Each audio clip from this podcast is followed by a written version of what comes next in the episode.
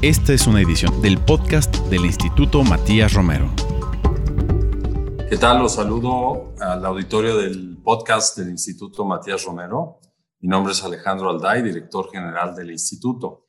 Este capítulo del podcast es especial ya que lo vamos a dedicar a revisar algunas de las oportunidades para el fortalecimiento de la región de América del Norte con la llegada a la administración federal en los Estados Unidos del presidente Joe Biden. La administración Biden tiene una oportunidad única para transformar su relación con nuestro país en los próximos años.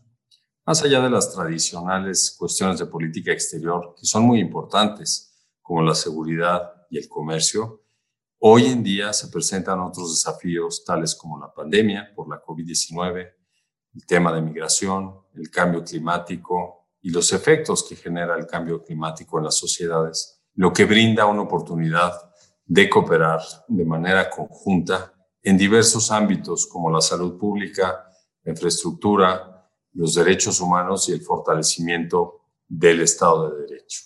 En este sentido, el Comité Consultivo para México del Consejo de Política Internacional del Pacífico recientemente publicó un informe que se centra en aquellas acciones recomendadas por los expertos en las políticas de México que el presidente Biden y su equipo pueden tomar en consideración durante los primeros 100 días de su administración para conducir por un nuevo camino o un camino mucho más conjunto de cooperación la relación bilateral.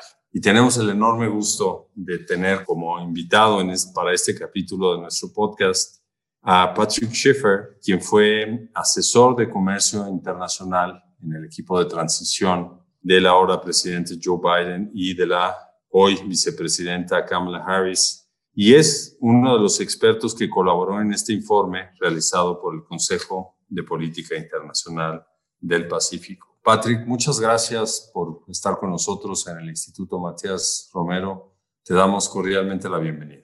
Gracias a ustedes. Es un placer eh, estar con, contigo el, día de hoy, Alejandro. Bien, vamos a entrar en materia. Eh, Patrick, coméntanos conforme a los hallazgos de este informe, ¿cuáles son los desafíos iniciales para la administración Biden en su relación con México? Claro, eh, yo diría que antes de nada hay desafíos y, luego hay desafíos. Yo creo que em, una de las piedras angulares de este informe es em, entender que el gran desafío entre México y Estados Unidos en la política, política exterior de, de Estados Unidos hacia México es realmente considerar o entender que México es, es un, no solamente es un país vecino, sino también que México tiene un papel, un rol eh, enorme en la vida cotidiana de Estados Unidos, domésticamente entendido. Entonces, yo, em, conforme con, el informe, queremos em, decir que hay que entender México como un socio, un socio en su sentido amplio, en un sentido comprensivo, y no solamente en, pedazos o en, muchas veces en, los, en el gabinete, en, este, los ministerios de, la, del Poder Ejecutivo de Estados Unidos. México es, está considerado como un problema en términos, términos de migración, por ejemplo, un, un problema o una oportunidad en términos de trato de comercio. Entonces, nosotros estamos tratando de realmente enfatizar o subrayar la idea de que la administración de Biden tiene que entender México como un aliado y un socio en todos este, los sentidos, no solamente en, términos aislados de eh, seguridad pública, trato de comercio, energía, etcétera.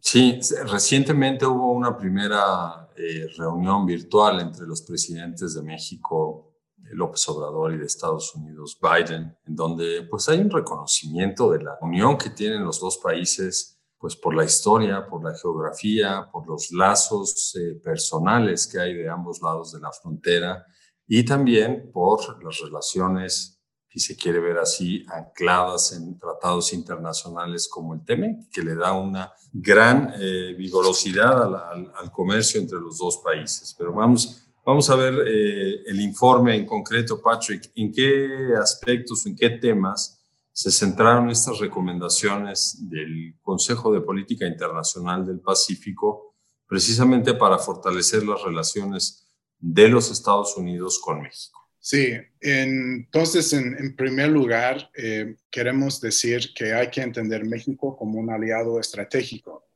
Y esto eh, tiene que ver con lo que acabo de decir, que realmente poner o dar a México y la política exterior hacia México el estatus que, merece.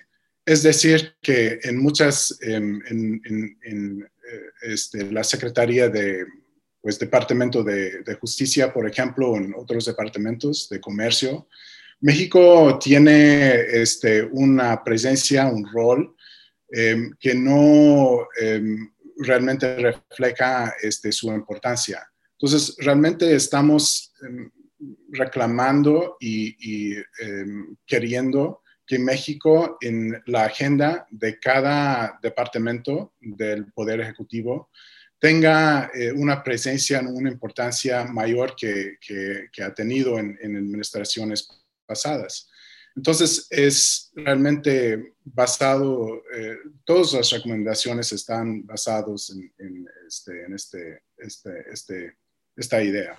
Muy bien, y lo resalto, es importantísimo fortalecer la relación entre los dos países a través de todas las áreas de los gobiernos, ¿no? Durante la administración anterior del presidente Trump, pues se percibía como una relación unipersonal prácticamente la relación, no solo con México, sino con, con otros países, pero en este caso hablando de México, pues es así como se puede desplegar esa alianza estratégica a la que se refiere Patrick. Respecto de la recomendación que contiene el informe sobre el fortalecimiento de la región de América del Norte, ¿cuál sería la estrategia que ustedes identificaron para mejorar la competitividad y hacer frente a la expansión de China en la región, Patrick?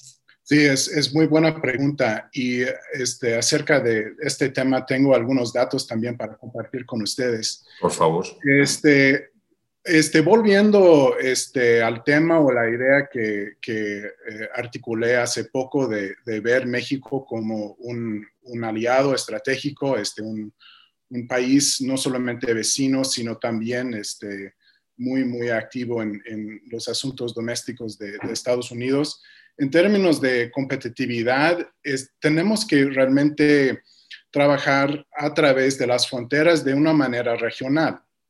Es decir, que muchos, muchas comunidades en, los Estados Unidos, tanto comunidades en, en México, no, no, se conocen bien. Yo creo que para realmente fortalecer la competitividad de México, de Estados Unidos, de América del Norte, hay que seguir este, construyendo puentes. Em, como este, decías antes, este, los muros realmente frustran eh, cualquier tipo de intercambio, sea intercambio de una idea, intercambio de capital, intercambio de personas. Entonces, em, si vamos a fortalecer la competitividad de la industria mexicana de la industria eh, de Estados Unidos, tenemos que trabajar en común y de una manera regional por los entre estados, eh, estados mexicanos, estados de Estados Unidos.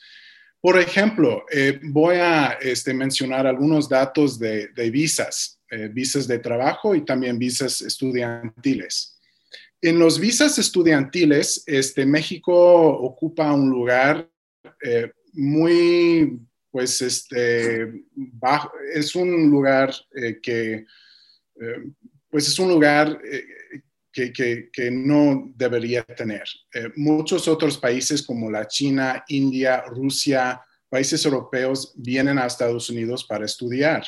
Y esto también es un tipo de intercambio de ideas y que pueda fortalecer este, la competitividad. También en, visas este, laborales o visas de trabajo, México es el país, es el primer país que recibe visas este, de trabajo de Estados Unidos, de todos los países, salvo hay que recordar el tipo de visa que recibe este, eh, eh, México, los mexicanos.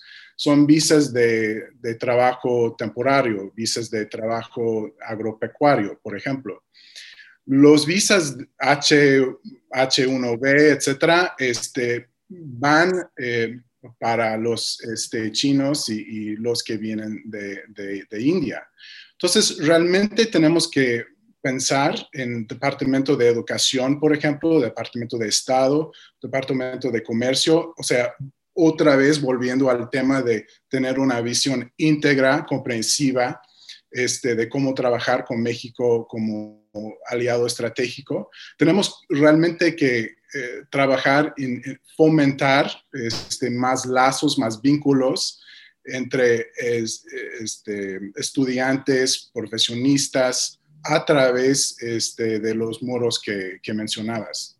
Es cierto esto que mencionas. Uso como referencia una charla en el contexto de una reunión que tuvimos recientemente con la Embajada de, Estados Unidos en México, en donde nos compartían el número de estudiantes mexicanos que iban a Estados Unidos, ya sea por un atractivo deportivo, porque el evento era de diplomacia deportiva, efectivamente son pocos en comparación con la India, con eh, el Reino Unido, con otros países de la Unión Europea y, y ese es un área importante en la que se tiene que fortalecer pues la mayor presencia de estudiantes mexicanos en los Estados Unidos. La parte laboral la acabas de, la acabas de describir. Hoy en día se, se otorgan visas para trabajos temporales, para ciertos tipos de trabajo, eh, en el caso de mexicanos. Entonces valdría mucho la pena fortalecer también del lado mexicano la eh, gestión para generar otro tipo de visas y de Estados Unidos, pues ampliar este universo de, visado que se están dando, como, como, nos acaba de señalar Patrick, principalmente a países como la China y la India. Patrick, eh, hablando en este fortalecimiento entre los dos países y entre la región, ¿Cómo se puede aprovechar para ello el TEMEC, como lo conocemos en español, el USMCA, para tratar estas dificultades en la, en la relación y promover una mayor cooperación entre, entre México y Estados Unidos? Porque es un tratado, pues que es un, de segunda generación al NAFTA, pero es un tratado que contiene mucho más de lo que tenía NAFTA, no es una simple actualización. ¿Cómo lo analizaron en el informe? Sí, absolutamente. Es, es un tratado, entre comillas, este, pues inédito. Realmente tiene algunas, este, algunos rasgos, características que tuvo el Telecán, pero es un animal nuevo. Nunca se ha visto este tipo de animal y voy a hablar este, al respecto este, a ratito. Nada más este, quise volver este, a la pregunta anterior en cómo la competitividad eh, cómo podemos fortalecer la competitividad hacia este, la China y luego este, voy a tocar este, cómo impacta esta cuestión eh, el nuevo este, TEMEC. Entonces, eh, podemos ver que em, los Estados Unidos importa em, mil millones de este, mercancía de, de China, sobre todo tecnología avanzada. Esta tecnología avanzada va para este, la industria automotriz este, y el TEMEC realmente y como el Telecan em, promueve em, el intercambio industrial entre México, Estados Unidos y Canadá en este sector, el sector este, automotriz. Entonces, realmente la ausencia de industria de tecnología avanzada en Canadá, México y Estados Unidos es, una, es un riesgo, es una debilidad. Por ejemplo, hoy en día estamos viendo eh, faltas de semiconductores, que es una parte principal en cualquier tipo de aparato electrónico hasta este, los coches en, el sector automotriz. Entonces, este, volviendo al tema del TEMEC, competitividad, trato de comercio, este, renovación industrial, renovación comunitaria entre México y Estados Unidos, hay que pensar en cómo podemos eh, em, pues, este, crear em, áreas o este, agrupamientos en México, en Estados Unidos, en Canadá, que, que produzcan este tipo de aparatos, porque si no, este, la industria em, de México, de Estados Unidos, va a depender em, de, China. Entonces, volviendo este, al TEMEC, el TEMEC es un, tratado de comercio que es, como dije, inédito. Y voy a este, empezar por el título.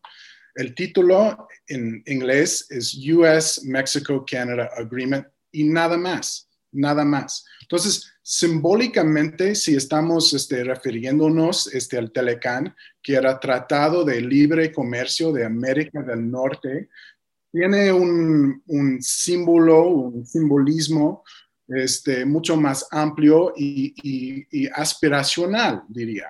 Este, Temec es seco, es eh, muy este, restringido en, en, términos de aspiración. Entonces, si estamos pensando en la política exterior, política de trato de comercio binacional, este, multilateral, este, trato de comercio de, entre los países norteamericanos, siempre tenemos que tener un, eh, un, yo diría, y también este, coincide con, con, el informe de que estamos hablando del Pacific Council, un, una perspectiva aspiracional. Entonces, este, el TEMEC en muchos casos o en, muchos puntos diría, sigue este, eh, la estructura del Telecan en otros es totalmente inédito. Por ejemplo, este, tocando el tema de, los visas de trabajo. El Telecan este, inauguró este, los visas Telecan, los visas NAFTA, NAFTA. Entonces, era un tipo de intercambio laboral entre México, Estados Unidos y Canadá. Este, el nuevo TEMEC no tiene una figura este, semejante. Entonces, este, podemos ver en este caso este, un, cambio, este, una, este, un, que, no, el TEMEC no tiene la aspiración que, tuvo el Telecan.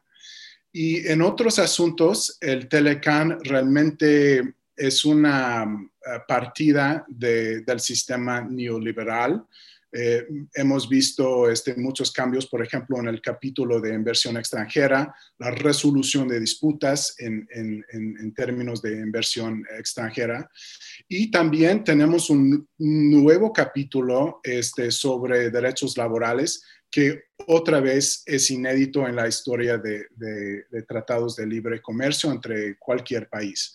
Entonces, este capítulo de derechos laborales va a ser, yo creo, este, un poco, va, a provocar un poco de turbulencia entre Estados Unidos y, México em, en términos de, política exterior.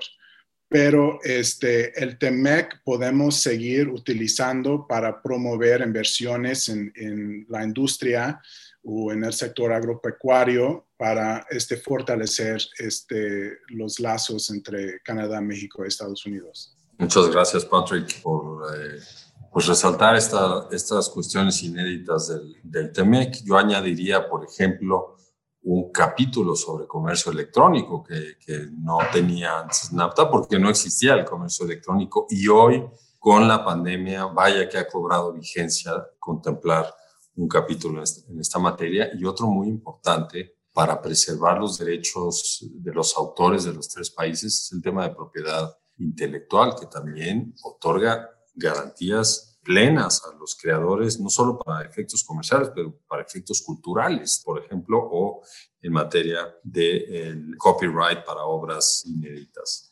Patrick, acabas de señalar algunas características de este tratado entre Estados Unidos, Canadá y México. ¿Qué esfuerzos bilaterales propone el Consejo de Política Internacional del Pacífico para establecer marcos regulatorios comunes que permitan integrar los mercados dentro de la infraestructura del TEMEC? Eh, yo creo que esta pregunta es la pregunta que siempre nos tenemos que tratar. Y, por ejemplo, em, hablamos este, desde el, el, inicio de esta conversación de muros, de separaciones. Y yo he visto por mi trabajo entre México y Estados Unidos una dificultad de entenderse, de entendernos.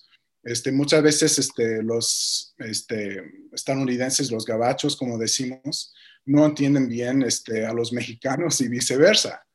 Entonces, este, sería en cuestiones culturales, en, traducción del lenguaje o hasta marcos regulatorios.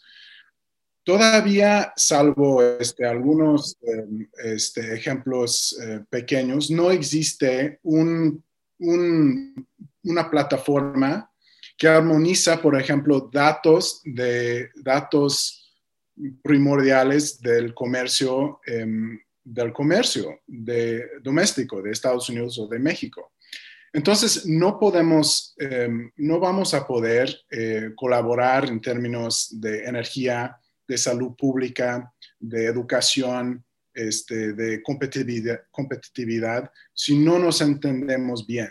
Entonces, este, la política, eh, generar datos por el census o ENEGI es una cuestión em, pues, este, legal. Entonces, es una cuestión de la política. Entonces, yo creo que para este, responder a tu este, pregunta, una de las políticas primordiales es establecer eh, marcos de común, marcos eh, de referencia que, que, tenemos en común para entender lo que está pasando en México y a la vez lo que está pasando en Estados Unidos.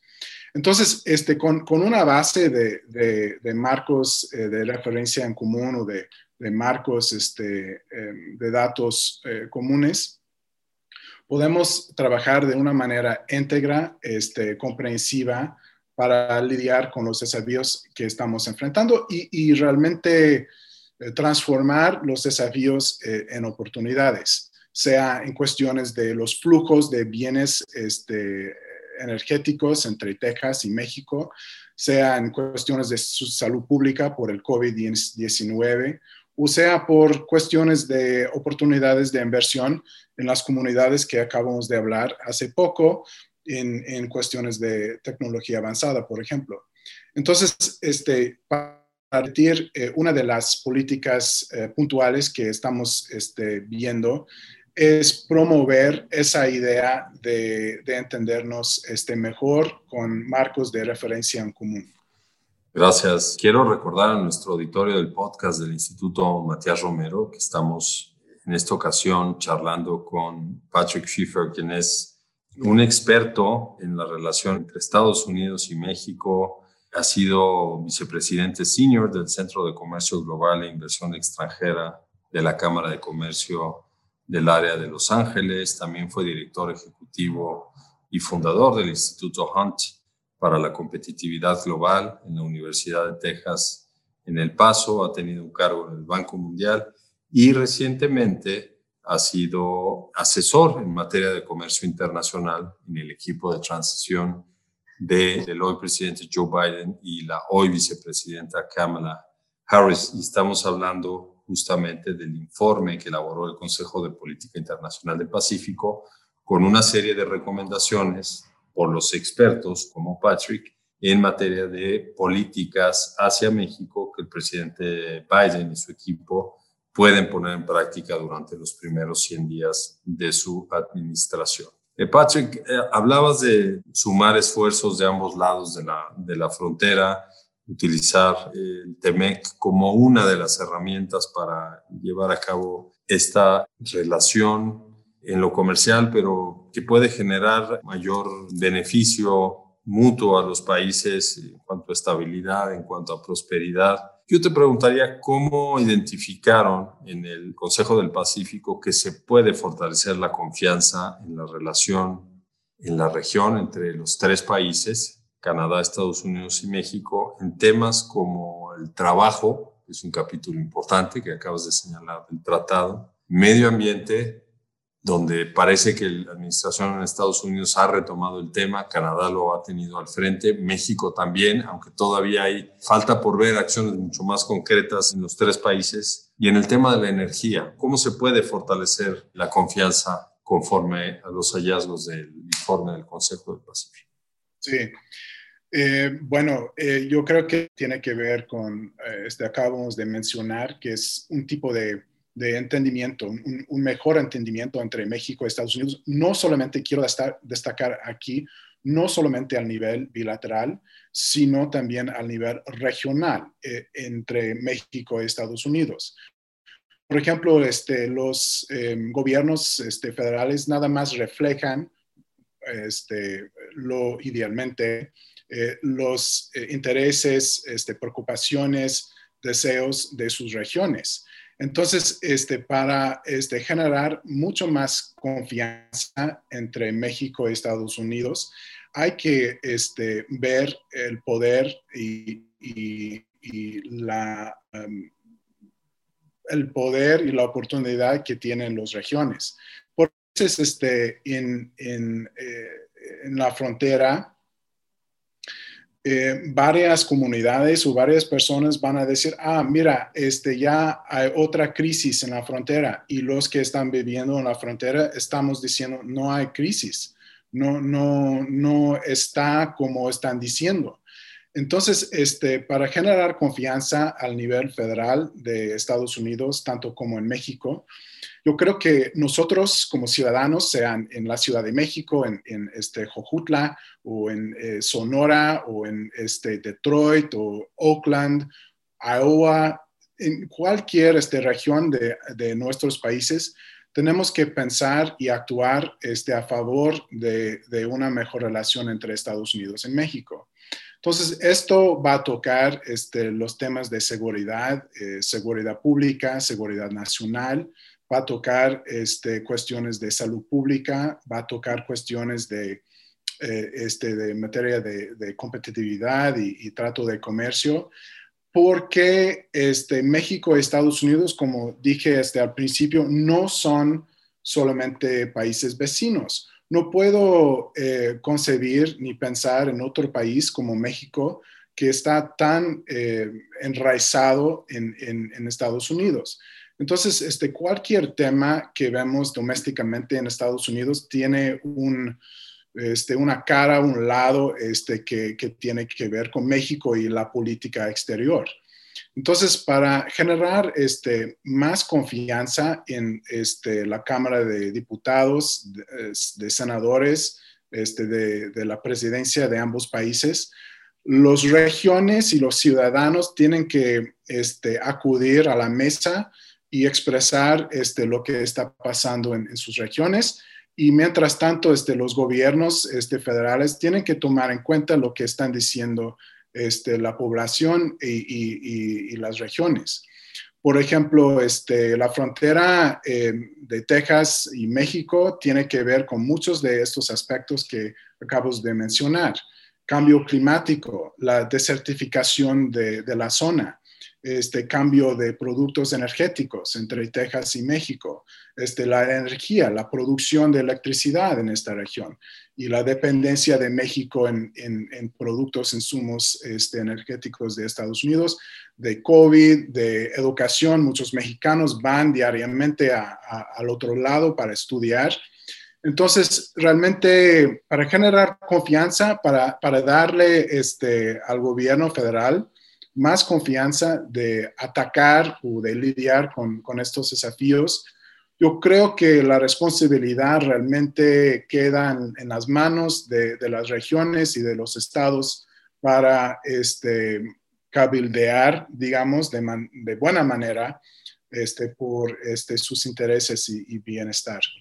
Es muy importante lo que dices, por ejemplo, para, para, una administración como la de Estados Unidos, el poder escuchar a las personas, por ejemplo, que en el sur de Estados Unidos comercian con México todos los días la cantidad de millones de dólares que pasan por las fronteras, habría que ponderarlo en términos reales, con datos duros. También el tráfico de personas que todos los días trabajan, estudian, de otro lado de la frontera es importantísimo. Creo que le has dado al clavo, como decimos en México, al señalar la importancia de escuchar a todos los actores que tienen algo que decir en esta relación porque la viven todos los días. Y esto es mucho más eh, poderoso cuando quien habla es parte de la experiencia diaria de comerciar, de estudiar, eh, visitar también un país a otro para fortalecer pues la confianza mutua en distintos temas, ¿no? Aquí hablamos en concreto de medio ambiente y energía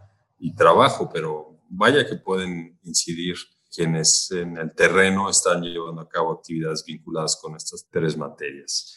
Patrick, mencionaste la pandemia hace unos segundos. ¿De qué manera la pandemia puede, si es que puede, representar un, factor de oportunidad para consolidar la región de América del Norte en términos de cooperación? Cada desafío, cada reto ofrece una oportunidad. Y, por ejemplo, en este eh, tema en particular, este, nuestro coautor, este Michael Camuñez, acaba de escribir eh, una opinión sobre eh, este tema de, la cooperación en términos del COVID-19 entre México y Estados Unidos. Y menciona la importancia de, un tipo de diplomacia eh, de salud pública desde Estados Unidos hacia México.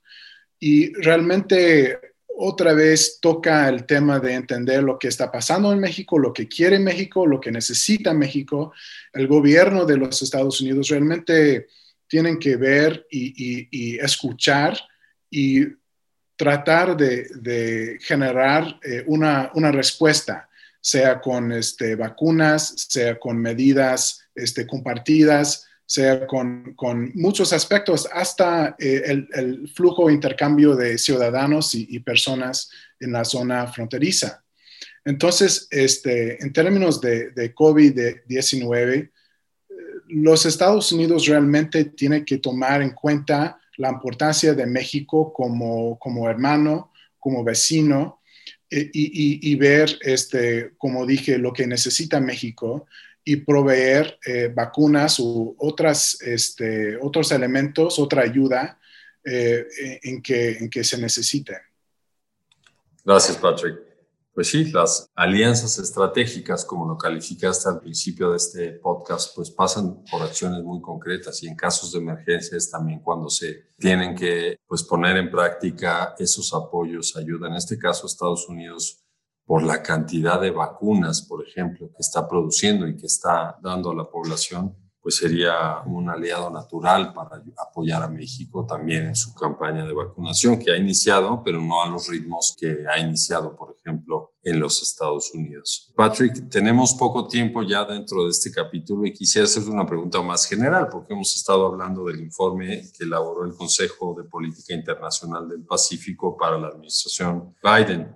Cuéntanos un poco sobre la labor que realiza el Consejo del Pacífico y dónde podemos obtener el informe para las personas que estén interesadas en revisarlo y también para dar seguimiento a las acciones que realiza este Consejo. Claro, voy a eh, responder a esta pregunta volviendo al tema de, la discusión del día de hoy. Los Ángeles, eh, pues por su nombre, eh, este, Nuestra Señora de los Ángeles, era una comunidad mexicana, ¿verdad que sí? Pero a través de los años, eh, muchas veces Los Ángeles eh, se ha alejado este, de pues, una profunda y estrecha relación con México, como tiene otros, otras ciudades. Entonces, em, Pacific Council quiere eh, promover em, la importancia de las relaciones internacionales en la ciudad de Los Ángeles en particular este, la relación entre Los Ángeles y California este, con México. Entonces, em, el Pacific Council es un motor, es, es, una, es una organización que, que promueve el entendimiento de la importancia de México en Estados Unidos y de Estados Unidos y México, pero sobre todo la región del sur de California y Los Ángeles, este, y, y la importancia que México tiene en Los Ángeles y viceversa. Entonces, este, es, es, es, una, es una misión este, aspiracional, mejorar este, las comunidades a través de mejor eh, conocimiento. Entonces, a, a, ese fin, eh, producimos y divulgamos informes tales como este, eh, el de que, de que estamos hablando ahorita, que se puede encontrar en el sitio web de Pacific Council, pacificcouncil.org y ahí se puede encontrar eh, más cosas que uno tiene tiempo, para que uno tiene tiempo. Y el Pacific Council este, toca temas no solamente entre México y Estados Unidos, sino entre California, Estados Unidos y el resto del mundo. Pero quiero este, resaltar aquí este, a la clausura de que el Pacific Council, como otras organizaciones, realmente sí está eh, trabajando trabajando fuertemente para promover eh, la, hermandad eh, eh, que existe entre México y Estados Unidos y para mejorar esta, esta hermandad. Muchísimas gracias, Patrick, por esta charla y por mostrarnos un poco los hallazgos de este informe que hizo el, el Consejo del Pacífico. Me parece muy importante mantener un diálogo entre organizaciones como esta con algunos sectores interesados en lo exterior de México. Acabas de señalar el entorno de Los Ángeles y la realidad del estado de California, pues que son, son regiones que están plenamente unidas a, México, como dijimos al principio, por la historia, por las poblaciones. No olvidemos la cantidad de población mexicana que vive en, en Los Ángeles, mayor que en cualquier otra ciudad de México fuera de la Ciudad de México entonces, pues muchísimas gracias. Vamos a unir a la publicación de este podcast el informe del que hemos venido hablando eh, durante este capítulo y también el vínculo en el cual se puede acceder a todo el trabajo que ha generado y que sigue produciendo el Consejo del Pacífico. Muchísimas gracias, Patrick, por haber estado con nosotros y esperamos poder hablar próximamente sobre algunos otros temas de la ciudad de Los Ángeles y México. Gracias, gracias. Hasta luego. Hasta pronto. Y agradecemos también a nuestro auditorio por su atención. Les invitamos a que nos escuchen a través de las plataformas Apple Podcast, eh, Spotify y SoundCloud, así como en la página web del Instituto Matías Romero y en sus redes sociales. Y agradezco también muy especialmente a la producción que estuvo a cargo de Tere la realización de Jorge Escamilla y la operación técnica de Gilberto Díaz. Me despido desde el Instituto Matías Romero, soy Alejandro Alday y nos escuchamos en el próximo capítulo de nuestro podcast. Hasta pronto. Esta fue una edición del podcast del Instituto Matías Romero.